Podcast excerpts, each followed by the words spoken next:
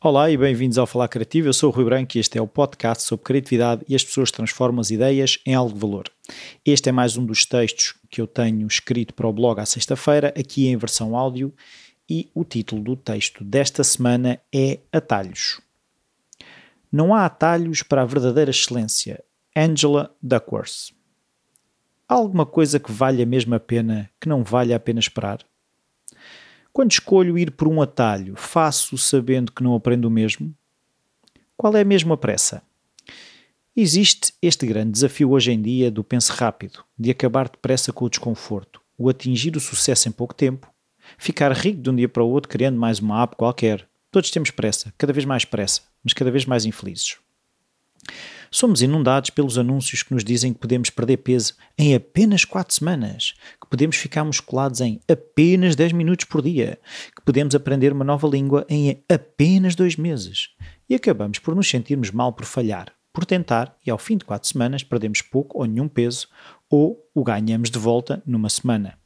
Que os tais 10 minutos por dia não resultam em corpos musculados, que ao fim de dois meses sabemos dizer olá e bom dia nessa nova língua que escolhemos aprender. O Tim Ferriss é adepto da aprendizagem acelerada, de aprendermos mais depressa. Eu também. Podemos entender à primeira vista que me estou a contradizer, que critico os atalhos e as receitas e depois vou pelo mesmo caminho. Vou então tentar explicar o que penso sobre esta relação, atalhos e aprender mais depressa. Quando busco uma receita para algo, poderá ser até um bolo, busque informação validada por outros que já experimentaram várias vezes juntar ovos, farinha, leite, fermento, açúcar e perceberam que havia quantidades relativas entre os ingredientes que funcionava e que resultavam num bolo saboroso e de boa textura, e outras vezes em que ficou vazio, muito doce, pouco doce, seco, queimado. Percebes o que eu quero dizer?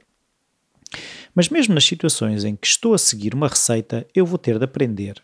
Vou ter de perder tempo a executar o bolo, vou ter de aprender a partir ovos, a pesar a farinha, a bater os ingredientes e vou ter de ajustar a temperatura do forno.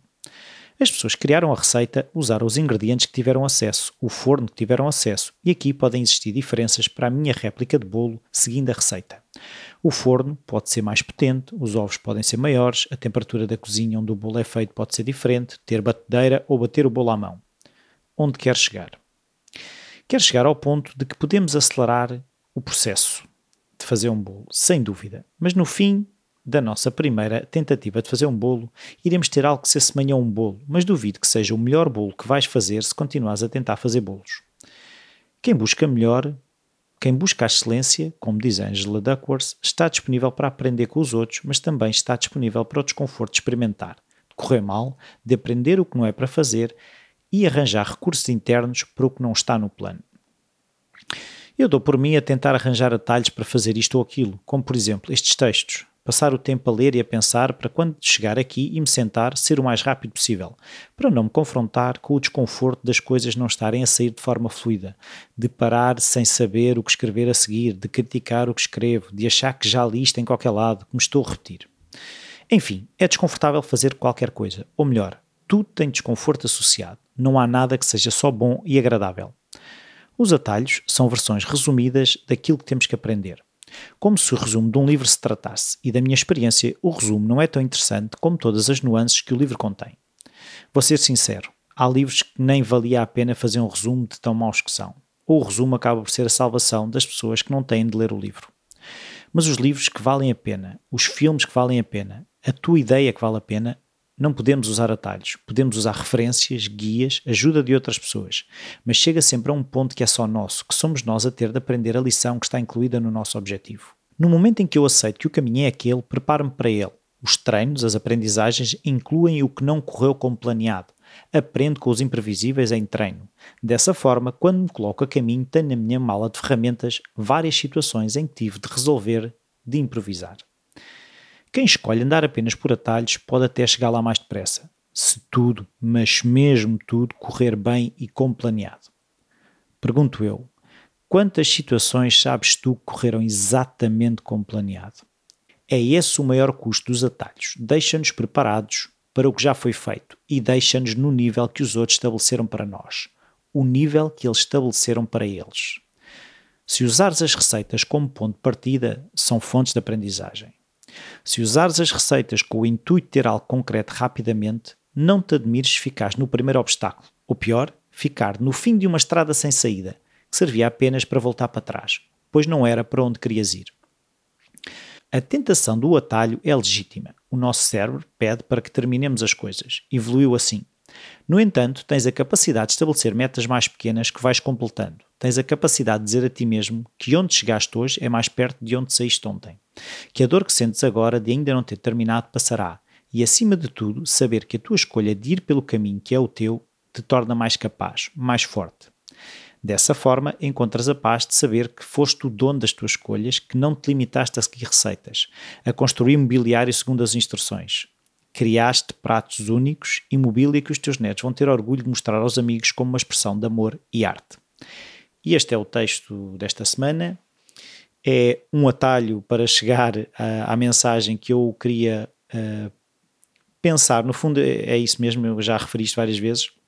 Estes textos são coisas que me vão surgindo durante a semana e eu depois acabo por encontrar um momento em que me sento a escrever e a, e a digerir aquilo que fui pensando, uh, a todas as referências. E no fundo também me servem como um mote que vai agregando informação, que eu reparei esta semana que a partir do momento em que uh, há uma ideia que começa a surgir, eu começo a encontrar pontos de contacto com outras coisas. E estas, estes guias, estas referências são bastante úteis uh, para isso, para encontrar informação para algo que eu preciso de pensar, para algo que eu preciso de refletir e que me ajudam a tomar decisões mais, uh, mais acertadas uh, no momento em que tomo a decisão, porque eu não, não tenho o dom de saber que, que é a decisão acertada, e assim a decisão acertada naquele momento, e são estas reflexões que me permitem conhecer-me melhor e que não me deixam cair em armadilhas que eu às vezes me deixo cair quando começo a, a deixar-me influenciar por,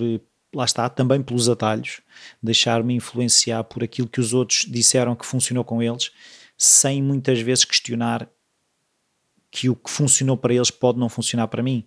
Uh, é fácil também absorver uh, o facto de o outro ter feito e ter corrido bem para ele, como eu vou fazer e vai correr bem. Pode não correr, podemos experimentar, mas sempre com a noção de que o outro não é igual a mim e que a tal receita que eu também referi no texto, a tal receita que eles falaram correu bem, foi com os ingredientes que eles tinham, com a pessoa que eles são, com o ambiente onde eles cresceram, com o ambiente das pessoas que os rodeiam, e nós podemos não ter acesso às mesmas pessoas, aos mesmos ingredientes. O que faz com que a disponibilidade para estar tempo no caminho, para não ter a, a tentação de cair rapidamente no atalho que nos vai levar, se calhar, dois metros à frente, mas que nos retira uma aprendizagem que vai ser essencial se queremos chegar mais longe. E pronto, é o texto desta semana. Eu quero agradecer a todas as pessoas que têm enviado também um, as dúvidas e as sugestões. Quero agradecer também às pessoas que vão deixando uh, as avaliações e as críticas no iTunes, que são sempre boas e ajudam o podcast. Quem quiser também ajudar pode passar pelo Patreon, www.patreon.com.br falar criativo e ajudar também o Falar Criativo. E esta semana é tudo. Uh, cuidado com os atalhos e Uh, até para a semana.